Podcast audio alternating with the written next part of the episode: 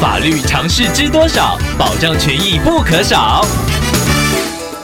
欢迎收听《法律知多少》时间，我们请到台湾瑞银法律事务所律师郑瑞伦来为您解答法律上的疑惑。各位听众朋友，大家好，我是郑瑞伦律师。郑律师您好，听众朋友阿肯透过官网留言板想要请问您，最近他的家人创业开便当店，店内的菜色跟酱料都是自行研发的，不过却被同业说是抄袭，并且准备提告。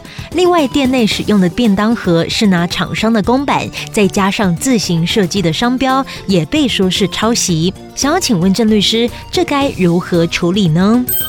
商标是指可以辨识某种商品、服务、具体个人或企业的标志，透过这个标志，可以让消费者辨识商品或服务的来源。商标法没有强制必须取得商标权之后才可以使用商标。所以，只要业者设计好一个标示，就可以用在自己的产品上，不需要先向智慧财产局申请注册商标。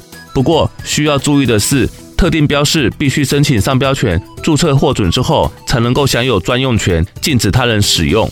听众朋友应该先确认同业是不是已经取得商标权。如果同业只是自认为更早使用这个标志，而没有向制裁局申请注册商标，这样一来是不能禁止听众朋友使用自行设计的商标的。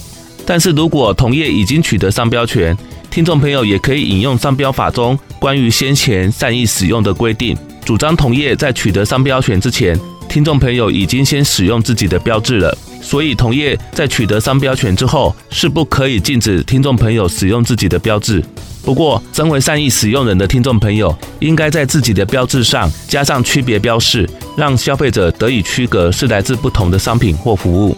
最后，商标权保障的是品牌，而不包含听众朋友餐厅的菜色或酱料。所以，餐厅的料理方式应该是属于营业秘密的问题。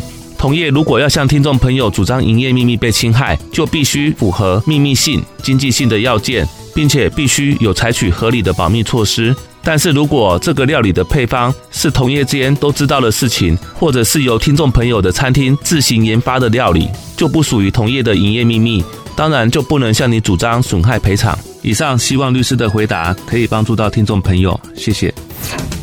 法律知多少？小小常识不可少，让您生活没烦恼。